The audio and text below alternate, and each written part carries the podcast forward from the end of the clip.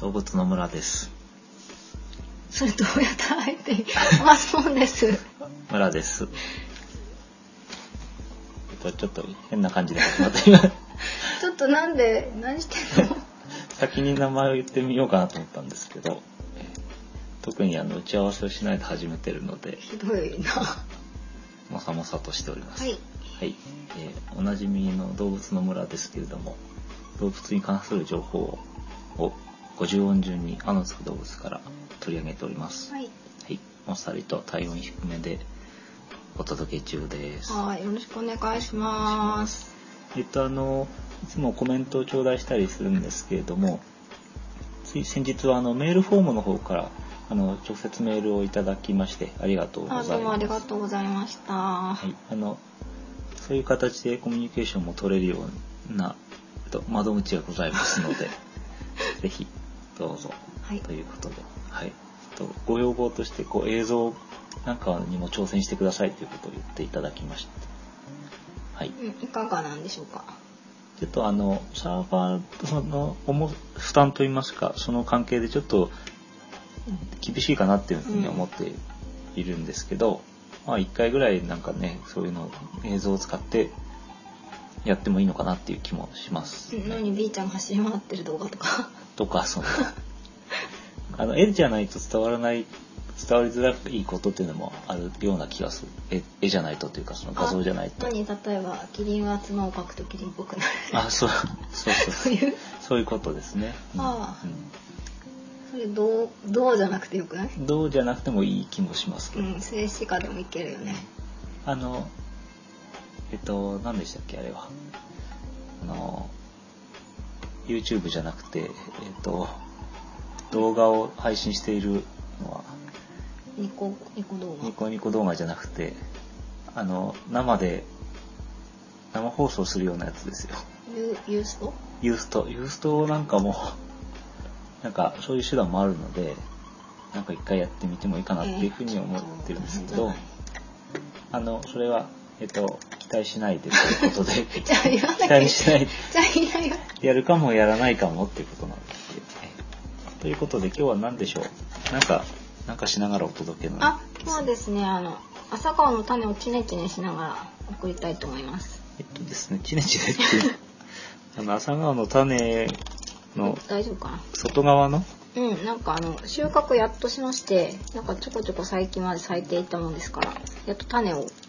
種と種の殻を分別しながらお届けしておるという、大変なのでやながらで失礼いたしますながらでお送りしている番組ですが、特に夜これを食べるとかそういうあれはないんですけどで、今回はですね、そんなこんなで34回目ということで、あいいですか早速あチネチネしてやってますか。はいあのパリパリとか音がするのはそれです朝顔のことです。はいだってえっと目のつく動物ということなんですけど、目何かありますかね。目目目地目地マグロうん。うんうん なんかうちの父が多分好きな魚なんかですね、目のつく目から始まる動物ってすごく少なくてですね。うん何ですか例えばえっと例えばですね、メガネカイマンとかですね、うん何それあのワニみたいなものですねう。んメガネグマってクマもいるそうですね。へえ気になるねあとはメコンオオナマズなんてね。メコ川のメコン猫そうですね。ほあとはね、メガテリウムっていう怠け者とかもちょっと言ったんですけども、うん絶滅しちゃった大きな怠けう者あ。なんか強いやつでしたっうけんそうです。サーベルタイガーを一撃であ倒すそうっていう。そうそうそうえそれやんないのそれはやらなくてですね、あら今回はちょっとメダカについてということで、ほうおほう身届けし近なますけど、はい。でメダカなんですけど、はいまあ身近だということになってますけど、うん、私小学校の時クラスで飼ってた気がしますうん、そうなんですよね。で、ただ実はこれは絶滅危惧種でして、はいあの、いないそんなに身近ではないというような位置づけのようでうすね。ーんうん。えじゃあ可愛いっても見れない川に行っても見れなくはないみたいですけ ど、まあ、お激減しているそうです。のああまあ確かにね田んぼの横のうん。あぜ道とかうん身近にないですからね、そうですね田んぼがやっぱりないっていうのはねあるんだと思いますは、いはい、さてメダカはあの大体4センチぐらいになるようなあれ魚なんですけそどんなた大きくなるとはあ大人は4センチほうあの日本に生息する最も小さな淡水魚なんですね、えそうなのうん、淡水魚っていうと、まあ、ナマズみたいなのとか、うんうんあのアユとかほうほうあほうあいうのありますけどこのサイズのものってないですよねあそっかそう言われてみればなんかあのなんだろうグッピーとかグッピーはちょっと大きいかな海外のうんなんて言うんだろうあれ鑑賞用のうんうんペットショップで売ってるやつはちっちゃいけどねそうですねだからまあ日本にもともといるものの中では最小だとうんうんいうことです、はい、であの目が大きいのでねうんで頭の上の方から目がぴょこっと飛び出してるように見えるのでうんメダカとそうなんだ目が高いってか、知らなかったうえ有名ですかそれん、いやこれは分かんなかったですけど、うん特に何の疑問も持たずにメダカメダカと言うんうっんてきましたけど、あのーはっきり言ってこう液液のない利益のいても何の意味もあまりない魚の一つでしてあ取って食べると美味しいとかじゃなくてそうですね、うん、食べることもできないで、まあ、日本ではまあ観賞用基本的には観賞用として、うえー知られております、んあじゃあそれこそあれか小学校で買ったりとかうん、子供が買ったりとかそれ小学校で買ったりっていうの関連するんですけど、うんあのなんでしょういま小学校じゃないけどそう学習用とか研究用とか、研究用遺伝子でありますとかそういうのの研究用にもよく使われているえー、実験動物ってことということなんですね。うで基本的には日本を含めた、うんまあアジアにしかいないんです。ん、うん、うんまあえー台湾とか朝鮮半島中国でベトナムスリランカと基本的にはその辺りに分布してますけど、うん、まあ、あの持っていかれてねあのなんて言うんでしょうか移民させられたというか、うん、いうことで、まあえー西アジアの方とか北アメリカの方とかにもいることはいます、そはい、日本ではまあ基本的には北海道にはいなかったんですけど、う、うん、まあ、やっぱり移民されて移植されてですね、日本全土にいるような形になっていそうます、そう。はいそんなですはい、はいなんか何を食べるんですか。あ金魚の餌をあげていた気がします。小この学餌校をあげていたんですねこれはあの基本的には動物プランクトンを食べる動物プランクトンってことはミジンコとかですとか。そうですね、うん、だけどまあ植物もあの藻ものようなものも食べますので、う、うん、まあ、雑食と言ってもいいのかなとそいうそうことでありますけど、う。はい、まあ、その藻なんかを食べるということもあって、うん、えー、と小川とか水路の割と、えー水流の緩いところに、うん、あのね、藻が生えますから、うんうんそういうところに生息していますあ、そうだ、ボウフラとかも食べますか。大蔵食べまあす、思い出した、あの、うん私ですね、うん睡蓮、姫睡蓮を、うんうんあの。庭でこう栽培したいと一時期本気で考えてましてですね、うんあの水蓮鉢っていうんでしょうかうんうんあの亀ですねうんうんあれが結構その水張りっぱなしだと棒フラが湧いてしまうのでうんお魚をうんうんメダカなんかをペットショップから買ってきて離しておくと棒フラ食べてくれるから、うんまあ蚊なんかが発生しにくいって、なるほどうんというようなメリットもあ るうん、何の役にも立たない言われた後でなんなんですけど、うんそうそうなんですけど何の役も立たないと言ったんですけど、うん、うんまあ、その蚊の幼虫であるボウフラを割と好んで食べるといううんこともあるので、まあ、蚊を退治するっていう意味では液中となるほどなるほど液中じゃないや液魚かうんなんかね来年あたりもしあれだったらメダカさんにはお世話になるかもしれないんでよろしくお願いします、水魚を育てる人とかもそうだし、うん学校なんかとかでビオトープっていうのをね今あよく言われてますけどなんかああいうところに放すことで、まあ、その蚊の発生を抑えるっていうねなるほどなるほどそういうようなあの使い方というかね、じゃあまあなんか自然には言いなきゃなんないものなんですねきっと。にはまあそうですねいてその顔をあまりは増やさないようにうん。してる、うんこともあるのかも。はい。というような、だいたい1年から2年ぐらい生きるんですで、けど、うん、あ、そういえば、そうだ。うん。なんか、長く生きていました。うん小学校の時のやつ。5年生から6年生にうん何匹か。こうやって移動してた。あ、あの、鉢を持って。ああ結構なんか係の子が餌を毎日あげたりとかしてあ生き物係か生き物係今流行りの。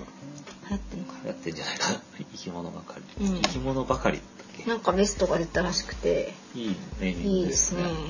特に聞く予定はうん、あんまり聞いたことなないいで ですすけけどど。まあそんなであの学校で飼ってると卵を産む様子が見れたりとかねあのそして卵が帰る様子が見れたりとかするのでうん、覚えてないな水草にこう卵がついてたりある時うんうん。お腹に卵をつけてるものが泳いでたりねうんうん。そんな記憶がありあまじゃあすそ。の出産のあたりはちょ出産に関してはっ、と、うん、特に。まあ特に、特になんですけど、だいたい1回の産卵で10個ぐらいの卵を産むんですけど、あったかい時に産みますね。春から夏。うん。うん。で、まあその、えー卵が生まれて、夏に帰って、うん。うん。で、その帰った卵は次の年に産卵するともう、いうサイクルで、透明な1ミリぐらいの卵をプツプツプツっと産みますね。うんうん美味しそうな感じが。うん、そうなのうん。俺の個人的な感想です。俺のあれはい食べたことはないです。はいはい。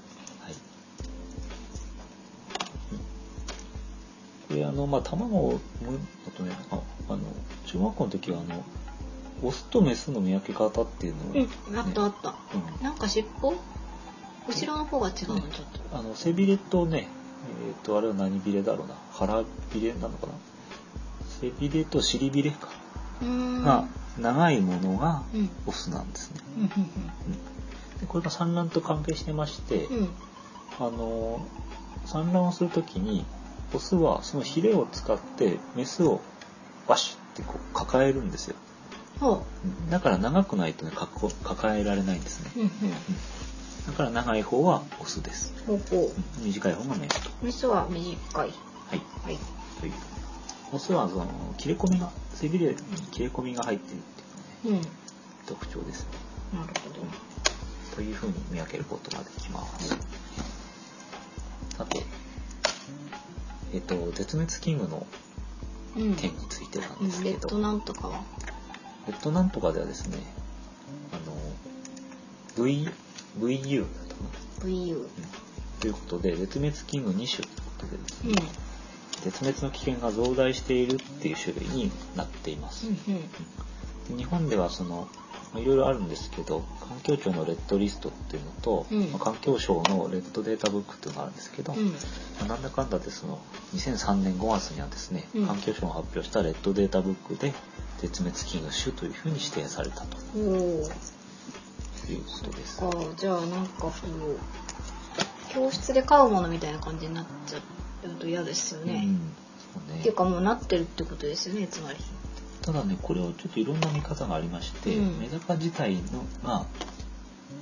えーいなくなってしまったっていうわけではないというふうにされてるものもあります。えっえ何他の動植物のって話。とメダカには地域によって、うん。いろんな種類が固有のなんか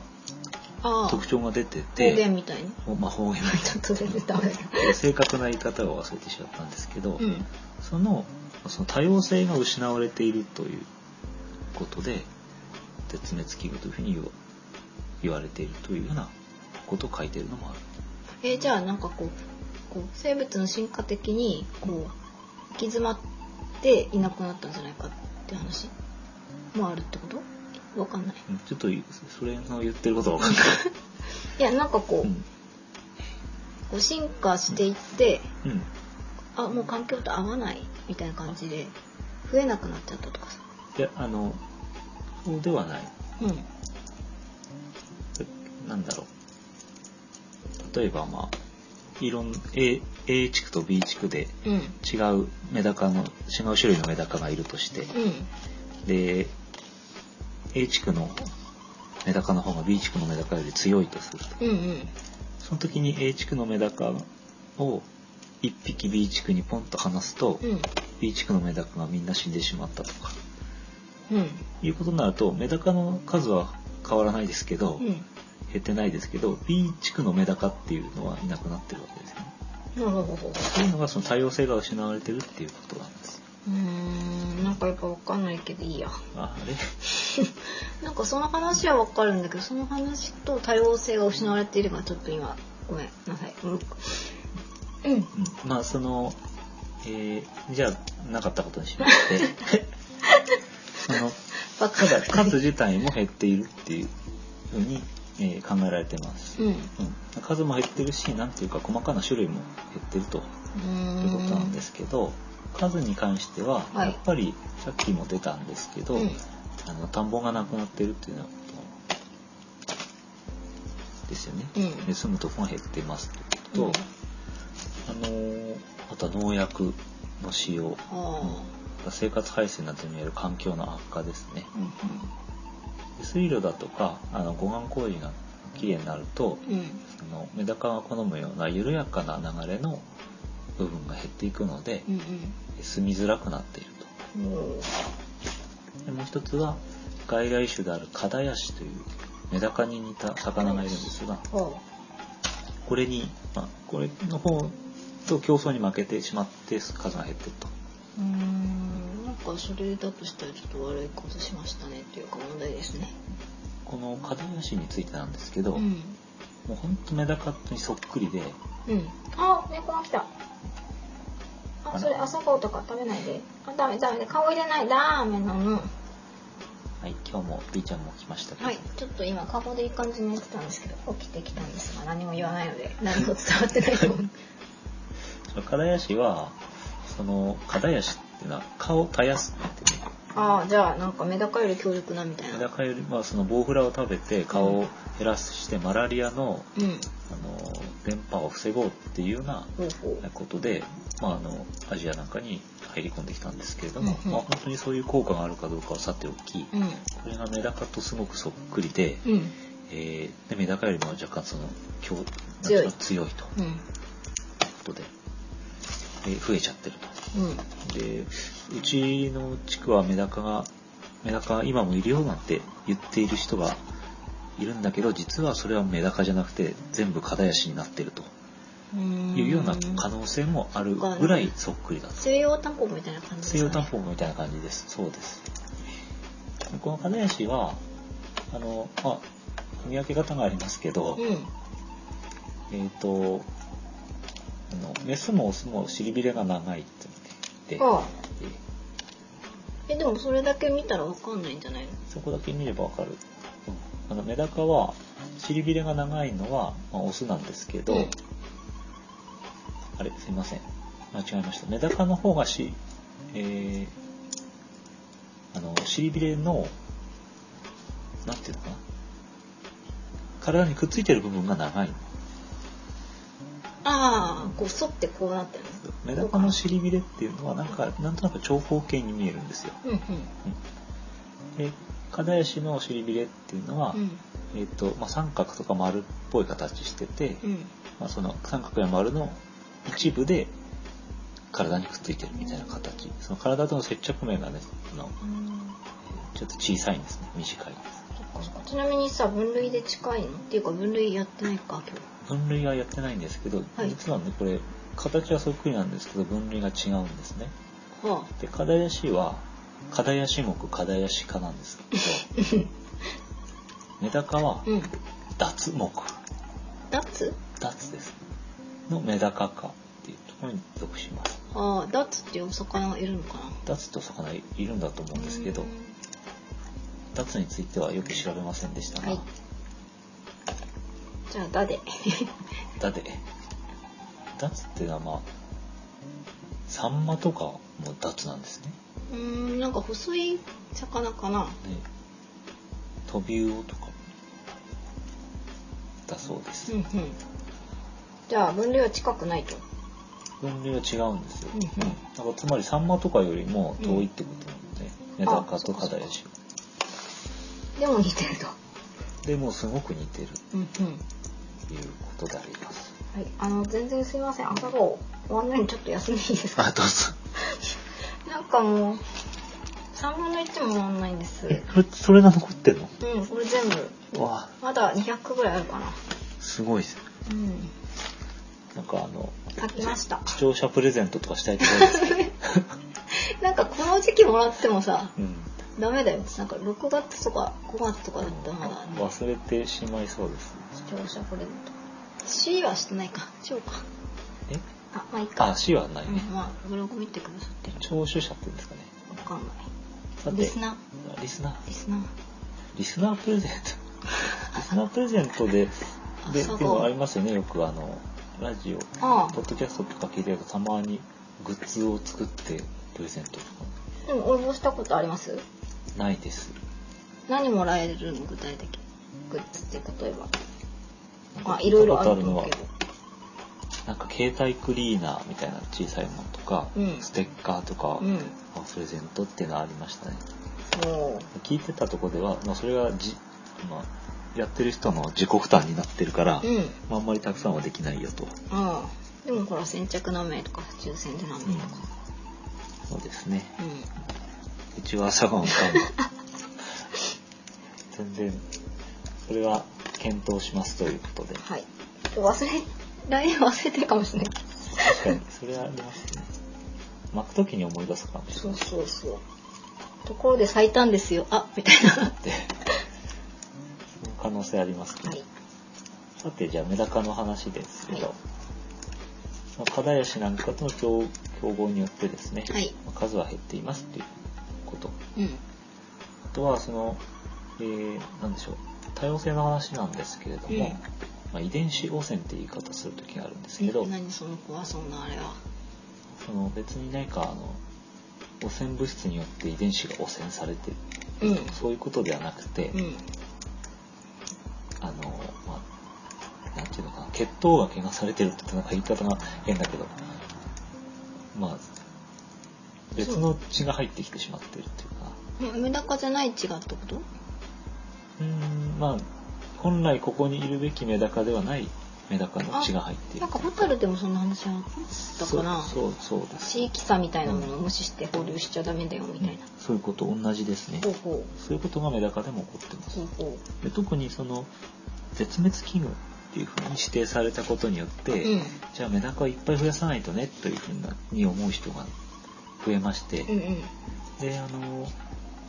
で増やそう増やそうって言って、まあ、例えば私の学校のビオトープでうん。えメダカをいっぱい増やしましたとうん。川に流しましょう判みた断いな。しましょうとあらー。さてそのめえ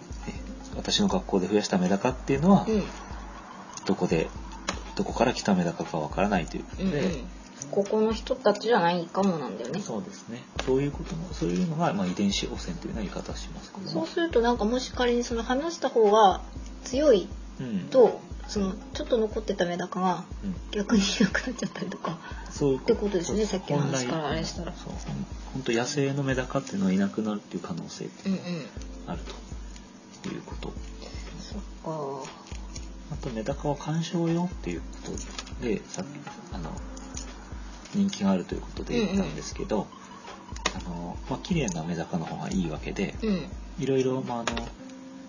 品種改良というか、うんそんなされて野生では見られないような色のついたメダカとかもえー、そんなのあるんですかいっぱいありますほ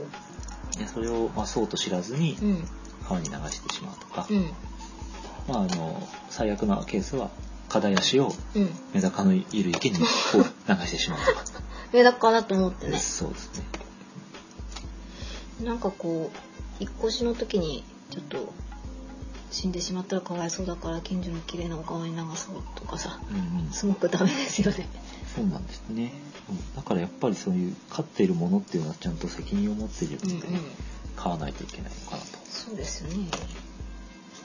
あのさっき色のついたメダカってお話ししたんですけど、うんなんか蛍光とかまあ、色のついてるだけじゃなくてですね、うん最近では光るメダカってえ何それ危なさそう何それなんかまあ明らかにまあその人工的な操作によりましてう光るんなんか塗料とか入ってるの塗料とかじゃないなんでしょうねこれは発調光べ物ま質せんでしたけど、うんあいいですよ、うん、発光物質ってねよくやりましたけどホタルの時ホタルの時って、うんまあ、そういうのなんでしょうかね、うんうん発酵クラゲから取り出した蛍光する要素を持つような DNA を組み込んでいるなあというような遺伝子組み換え生物だと。うーんまあこういうものかをわいそうだな顔に流しちゃうことも何ありますから、ちなみにこれは、あの、明らかにね、あの、人工的な、えーに作ったものということで、うんうん販売が取り締まられてるというこあとじで、ゃあもう売ってないはずいやー、売ってないとは書いてない。だからあ、規制が、特定のうんうん許可されたものしかは、あの、売り買いしちゃいけないということになってるんじゃないかな。というのは、うんメダカのことをインターネットで調べていましたら、うん光るメダカを専門でうち売ってますみたいなところがあったんでえ、あるのえーだから売っていいのかなって思いますちょっとすいませんすごく足がしびれたのでちょっと変わってもらえますかえ、ピーちゃんかかれあれあ、で、足を伸ばしたりなんで、これ、この間をどうしたらいいんですかちょっとなんか、あの、膝の曲げ伸ばしを行っているようですけれども。えいはい何なんで なんだか足がしびれやすいんですよね昔からああ、なんだろ う。太、太ってんの太足っ。てんのかな足があらあら。足の甲はすごく太ってるんですけどうん。足のこのなんだろう血管が細くなってしまってるのかな、血が流れない。うんあどういうそうそうあの基本的にあの床に地べたにベタっと座ってうん。あの収録していますあ、我々はですね、私は今、体育座りのような形でお送りしてるんですけど、とか、まあ、あぐらをかいたりとうんか、。椅子じゃないんですね、感じつがまり。まあ、痺れやすい環境にあります、はい。はい、 であとねあの色の話をちょっとしてもう終わりにしまあす終わりあのメダカはあの透明透明というかまあ黄色っぽいの茶黄色っぽいんですけど、うんあのいろんな種類のなんて言うんでしょうか色素がね、うんえーその色を決めるのに関わってまして、はいまあ、1個が欠如すると、はいこんな色になるよあんな色になるよっていうのがありまして、うでんえっと現在ですね代表的なもので言うとですね、はいえー、ヒメダカ白メダカ青メダカアルビノ透明メダカこんな種類のものがあります。でヒメダカっていうのは火はあの火色の火ですね糸辺にああの赤っぽいってことかなそうそうそううんうん糸辺にこれは何非非常口のう火、んうん白メダカ青メダカあアルビノそれはまあその通りなんですけど、うんうんでそれぞれねあのメダカの体色には黒を決める色素素法え違う黒色素法かうん黒い色になるものとか、うんえーまあ、橙色とか黄色を決める、えー、黄黄色素法とかうん白色色素細胞そういうの持ってるんだそして虹色光色点虹色色素細胞もうこういろんなものがするのかありますなはいまあその黒だったらメラニン色素を合成するようなあメラニン色素メラノフォアとか言われてるのとうーんカロテノイドを含む黄色っぽいものがキサントフォア、まあこういうような、まあ、いろいろあるんですね、うんまあ、虹色っていうのは銀色になるこうキラキラう光る、んこれが1個ないとこうなりますよああなりますよっていうのがあって、えーまあ、つ全部ないと透明になっちゃってうん体の中が見えるアルビノとアルビノっていうのはまた違うんだねあとねうんへまあ、あの自然になるものもそうですし突然変異的になるものもそうですし、うんまあ、さっきの発酵発酵メダカ光るメダカみたいに人為的に作られたものっていうのもありまえうす、んうんまあ、それと区別するのに、まあ、普通のメダカを黒メダカっていうふうに呼ぶケースがあります。えー知らなかったですねそれはだから我々が見たことあるのは基本的にはこの黒メダカだと思います。はい、んはい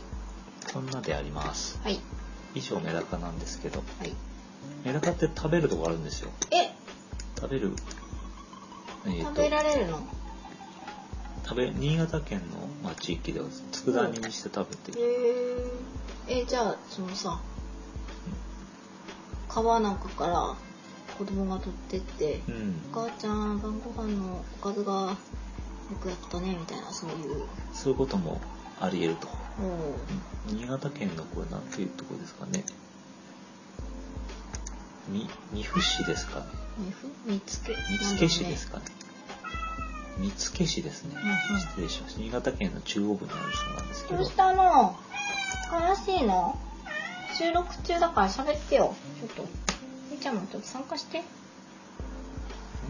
何どうしたあれあれあご飯食べちゃったご飯食べ行きました、うちはあれですねメダカとかを買うのはちょっと不可能ですね、あうあなんだずっと見てるかなずっと見てるからちょいちょいって手出しちゃってなんか大変なことになりそうな気がしますあまメダカを食べるって話か今あまあそうあ猫もメダ猫カもを食べて食べる食べるのではなんかウルメなんて言われる時があるそうですけどねウルメイワシのウルメでしょうかねへえというようなことであります、うん、ということであのメダカは近年すごく見づら見え見見づらくっていうか見ることが少なくなっているわけですけど、まあ学校なんかでね育てたものをうんあ安易に川に放すことはないようにというようなことになるでしょうか。とじゃあ見るとしたらなんかあれかなあの水族館なんかのさうん。うん淡水魚館みたいなうんちっちゃいところとかにうんうん。ちょっとこういるかもですね。そうですね。まあ、多分淡水魚コーナーがあれば、本当簡単な、ね、そそういう、なんなんでしょう。珍しいっていうほど珍しくないので、日本の魚なので、え見れると思います。あ、ピーちゃんカリカリを食べる貴重な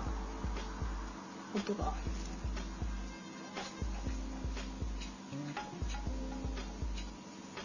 入って、入ってます 入ってるでしょうか。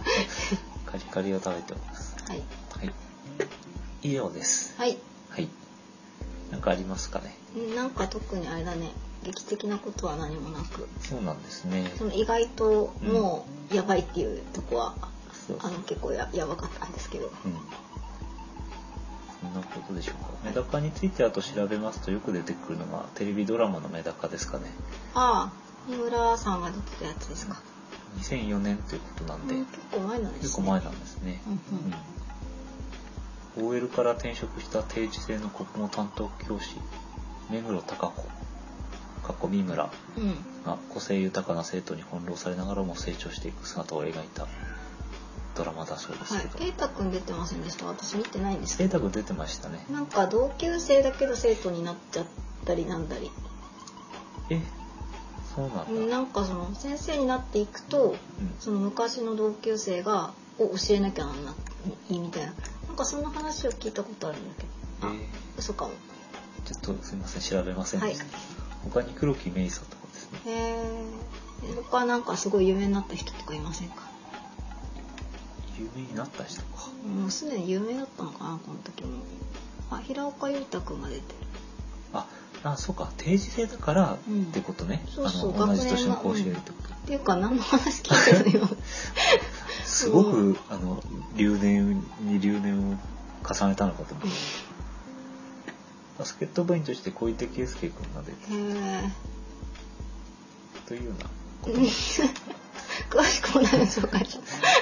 たらしくないです。全11回ということです。うん、まあじゃあなんかあれですかねそういう定時制の大変な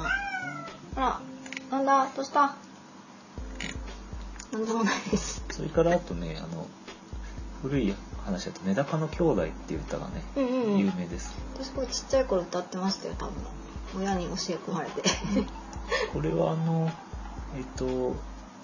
金ちゃんのどこまでやるの金どこですか金どこですね。ほうの番組のそもそもエンディングテーマだったってことなんあですけど、そううん、なんだあの、これが、その、まあ、なんでしょで出しう。たすごく売れて、うんうんうんなんか歌詞が可愛かったっていうか童謡みたいでそうですねでまあこれは坂本龍一編曲のええそうなんだ名名作だった名作だったんですけどすごく売れましてですね、うあの知らなかったんですけど歌謡曲と、んうんえー童謡っていうのは、うんその税金のかかり方が違うらしくてですね、うんでこれは童謡なのか歌謡曲なのかっていうことで、まあ、そのえなえんかそうなんだ物議を醸したとほいううこほうとで、ほうほうまあ結果どうだったかわからないんですけれども、うんうん、まあそのうんうんうんというようなことで知らなかったのはメダカの兄弟がですね兄あ妹なんですね。大きくなったら何になるかうん向き合っているってあいのう二歌だ人っがた,、う兄と妹だっん、だたった知らなかったということであります。はいまあ、あの知らない方はね聞いてみてもいいのかなというようなことで、はい、はいあります。なんか泣くね今日いちゃん何泣くの喋りたい喋りたいなら喋っていいんだけどさはい